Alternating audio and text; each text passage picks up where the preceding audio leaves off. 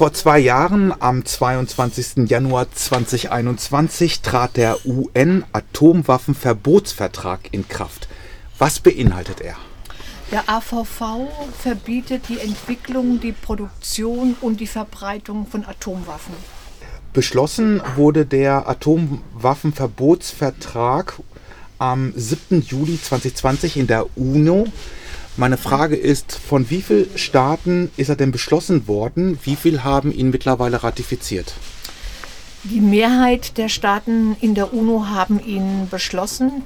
Inzwischen haben 68 Staaten ratifiziert und 24 haben ihn unterschrieben. Das heißt, die nur unterschrieben haben bis dato, müssen ihn noch durch ihr Parlament bekommen und dort wird er dann ratifiziert. Sämtliche Staaten, die Atomwaffen besitzen, haben diesen Vertrag nicht unterzeichnet. Welchen Wert hat er dann? Er hat schon einen Wert, weil er natürlich für diese Staaten gilt. Und er ist ein Zeichen, dass die Welt ohne Atomwaffen sicherer wäre. Wie viele Atombomben sind eigentlich in Deutschland gelagert? Wir wissen ziemlich sicher, dass in Büchel 20 Atomwaffen lagern.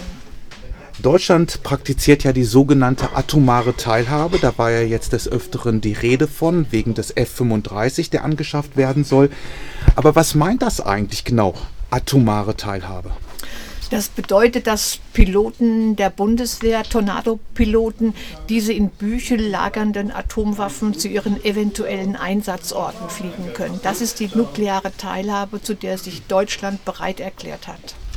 Wenn Deutschland jetzt diesen UN-Atomwaffenverbotsantrag unterzeichnen, Vertrag unterzeichnen und ratifizieren würde, wozu würde sich Deutschland dann verpflichten?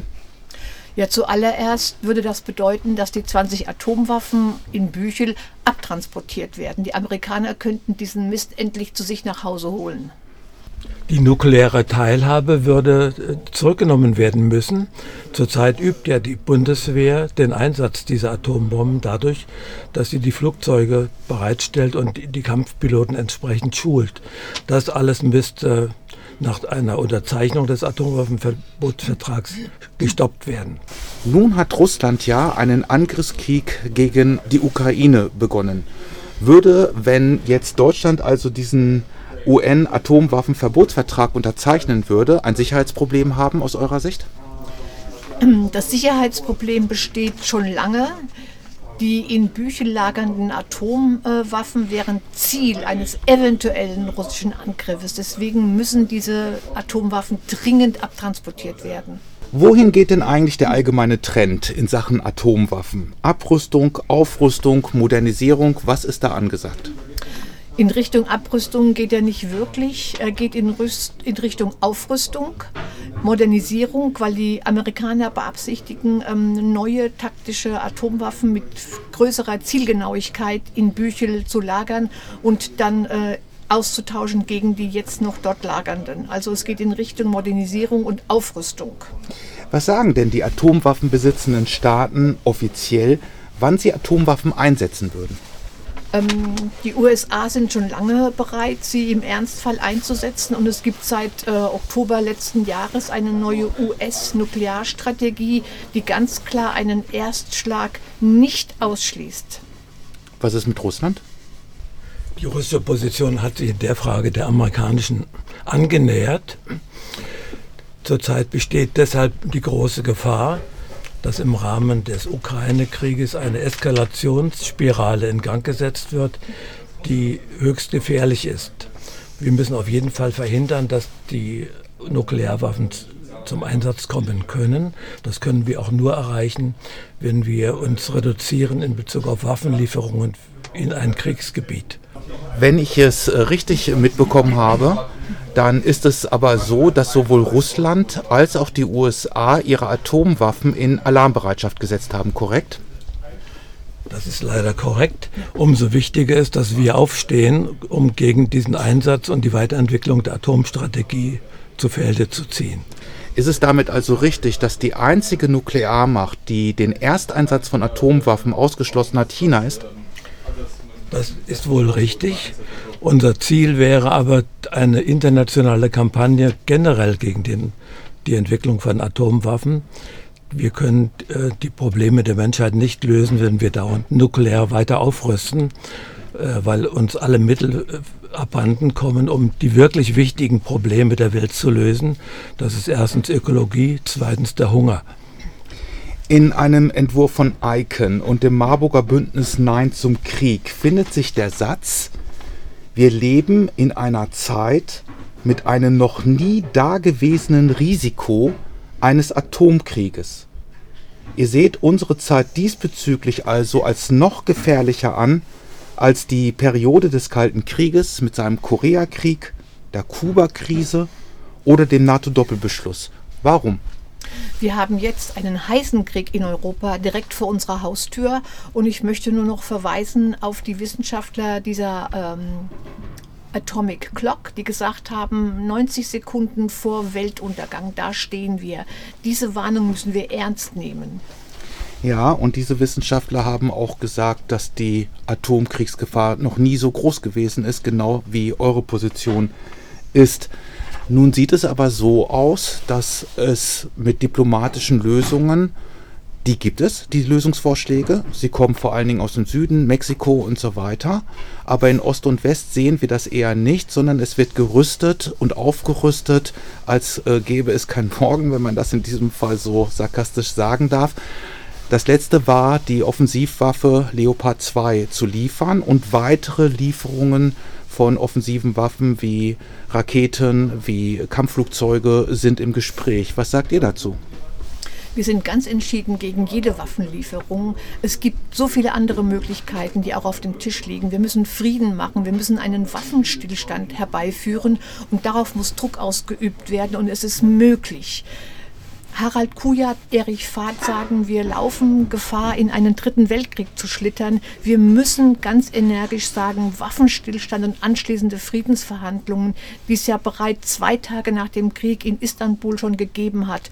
Und damals war der Westen einfach nicht daran interessiert, diesen Friedensvertrag äh, zu unterstützen. Ähm, das kann man nachlesen in sehr renommierten amerikanischen Zeitschriften, wie zum Beispiel dem Magazin Foreign Affairs, in dem immer die amerikanische Außenpolitik diskutiert wird. Und dort kann man nachlesen, dass die Amerikaner im Frühjahr 2022 kein Interesse daran hatten, Frieden zu machen, weil sie gesehen haben, sie haben die Chance, Russland zu schwächen. Und darum ist es den Amerikanern seit Jahrzehnten gegangen, hier dafür zu sorgen, dass Russland geschwächt wird und dass ein Keil getrieben wird zwischen Deutschland und Russland. Beim NATO-Doppelbeschluss ging es im Kern darum, mit Cruise Missiles und Pershing II Raketen einen Atomkrieg gewinnbar zu machen. Diese Waffen sollten in Westdeutschland stationiert werden.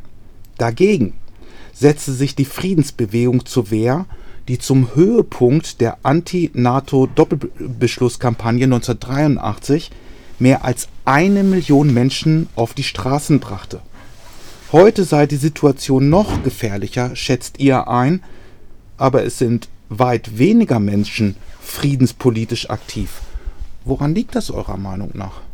Ich denke, es gibt einfach zu viele Krisen. Die Pandemie, die Klimakrise und jetzt auch dieser Krieg. Für viele Menschen ist das unerträglich und es gibt ganz unterschiedliche persönliche Strategien, damit fertig zu werden. Menschen ziehen sich zurück, schauen lieber weg, möchten es nicht so gerne wahrhaben und das bewirkt, dass nicht so viele Menschen die aktive Strategie für sich wählen. Außerdem sind viele Menschen in ihrem persönlichen Leben sehr belastet. Die Arbeitsdichte ist relativ hoch. Das ganze Leben ist deutlich anstrengender als in den 80er Jahren, wo die Friedensbewegung noch sehr stark war. Aber trotzdem gibt es gute Zeichen dafür, dass mehr und mehr Menschen sich entschließen, die Friedensbewegung zu unterstützen, weil sie die Gefahr sehen, in der wir uns befinden. Du sagst es, also wir haben natürlich völlig unterschiedliche soziale Verhältnisse zu früher. Die soziale Situation vieler Menschen ist noch unsicherer geworden. Aber ist es nicht auch Tatsache und kann man das nicht auch an einer Partei, die Grünen, messen, die ja damals unter anderem, das war eine Quelle, aus dieser Anti-NATO-Doppelbeschlusskampagne äh, herausgekommen ist und die nun eine völlig aggressive militaristische Linie verfolgt, ohne dafür, zumindest in Meinungsumfragen, abgestraft äh, zu werden. Kann man also nicht sagen, dass große Teile der Mittelschichten hinter dieser Politik stehen? Die Grünen haben alle ihre Werte verraten. Und es gibt trotzdem noch eine Mehrheit der Menschen hier in Deutschland, die Waffenlieferungen ablegen, ablehnen. Es gibt immer wieder Umfragen, die das ganz klar bestätigen. Und was die Grünen angeht, da bin ich nur noch entsetzt. Bundesklimaminister Habeck, dann bleiben wir also bei den Grünen, führte zur Begründung des Abbaggerns der Braunkohle unter dem Dorf Lützerath den Ukraine-Krieg an, weswegen aus Russland kein Gas mehr geliefert werde und daher übergangsweise auch auf Kohle zurückgegriffen werden müsse. Da ist ja nun eine Schnittmenge zwischen Klima- und Friedensbewegung. Ich stehe aber unter dem Eindruck, dass das bei der Klimabewegung so nicht gesehen wird. Ein falscher Eindruck meinerseits? Ähm, der Eindruck ist nicht völlig falsch, auch wenn wir hier in Marburg sehr bemüht sind, mit Fridays for Future zusammenzuarbeiten. Und wir haben auch äh, von unserem Bündnis im letzten Jahr auf der Klimademo am 25.03. gesprochen. Und unser Ziel ist es, Klimabewegung und Friedensbewegung näher aneinander zu bringen. Allerdings, wenn man auf die Homepage der Fridays schaut und sieht, welche Forderungen für die große nächste äh, Demo dort stehen am 3.3., dann ist in der Tat der Frieden äh, vernachlässigt. Und wir müssen unbedingt einen Zusammenschluss hinbekommen zwischen Friedensbewegung und Klimabewegung. Das würde uns alle sehr stärken, denn in der Ukraine werden nicht nur Menschen jeden Tag getötet, das Land wird nicht nur zerstört, unsere Klimaziele werden dort auch jeden Tag weggeballert. Ihr vom Bündnis Nein zum Krieg veranstaltet jeden Samstag, und heute ist ja wieder Samstag, eine Mahnwache. Mit welcher Intention? Ja, das haben wir doch eigentlich alle schon gesagt. Wir wollen unsere Forderungen bekannt machen. Wir stehen hier seit Mai für die Forderung verhandeln statt schießen. Wir haben auch fast jeden Samstag neue Flugblätter mit den wichtigsten aktuellen Informationen. Wir führen viele Gespräche und haben auch da viel Zustimmung. Wir haben auch Ablehnung aber wir verbreiten das, was wir für richtig befinden. Verhandeln statt schießen. Ich habe gerade das Flugblatt in der Hand, was wir verteilen. Ich lese unsere drei zentralen Forderungen vor. Wir fordern Unterzeichnung des Atomwaffenverbotsvertrages durch die Bundesregierung und Einleitung des Ratifizierungsverfahrens. Zweitens Abzug der US-Atombomben aus Büchel und Ausstieg aus der sogenannten nuklearen Teilhabe der NATO. Drittens Stopp der Anschaffung neuer atomwaffenfähiger Kampfjets. Wenn wir diese Ziele erreichen, können wir auch viele andere Probleme eher lösen, vor allem die, äh, die Klimaprobleme und die Probleme der großen sozialen Ungleichheit, die wir gerade heute sehen. Wie kommt ihr denn damit bei der Marburger, Marburger Bevölkerung an?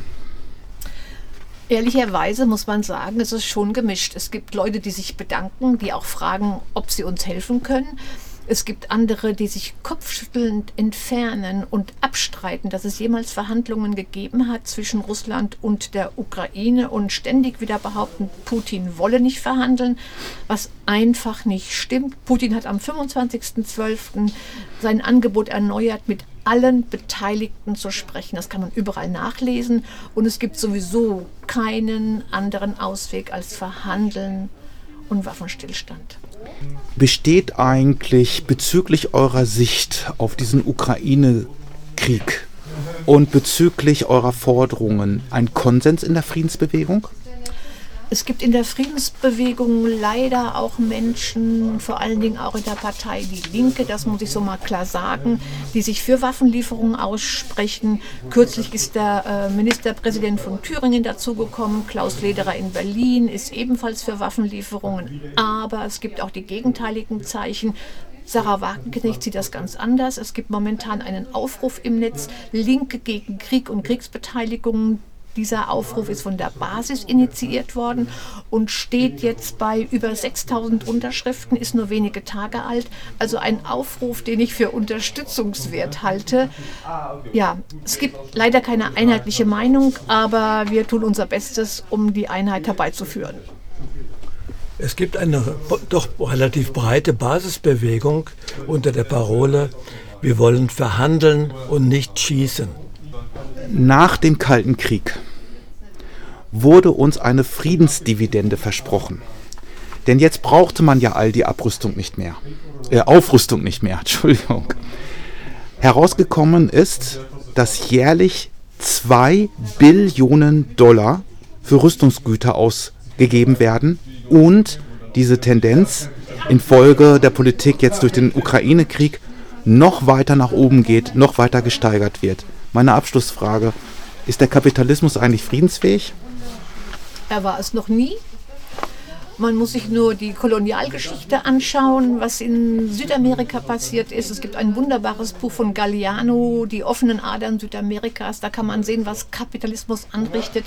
Er ist bis heute nicht friedensfähig und sogar der Papst weiß es und hat es auch gesagt. Dieses Wirtschaftssystem tötet. Ja, die offenen Adern Lateinamerikas, genau. Der Kapitalismus ist sehr dehnbar. Es ist sehr wohl in begrenztem Umfang eine Abrüstung möglich. Ob das fundamentale Problem deshalb gelöst werden kann, wissen wir nicht, aber wir strengen uns an, eine Welt zu suchen, in der die Menschen friedlich leben, ohne Kriege. Ich danke euch beiden ganz herzlich für dieses Gespräch. Wir danken dir. Wir danken dir.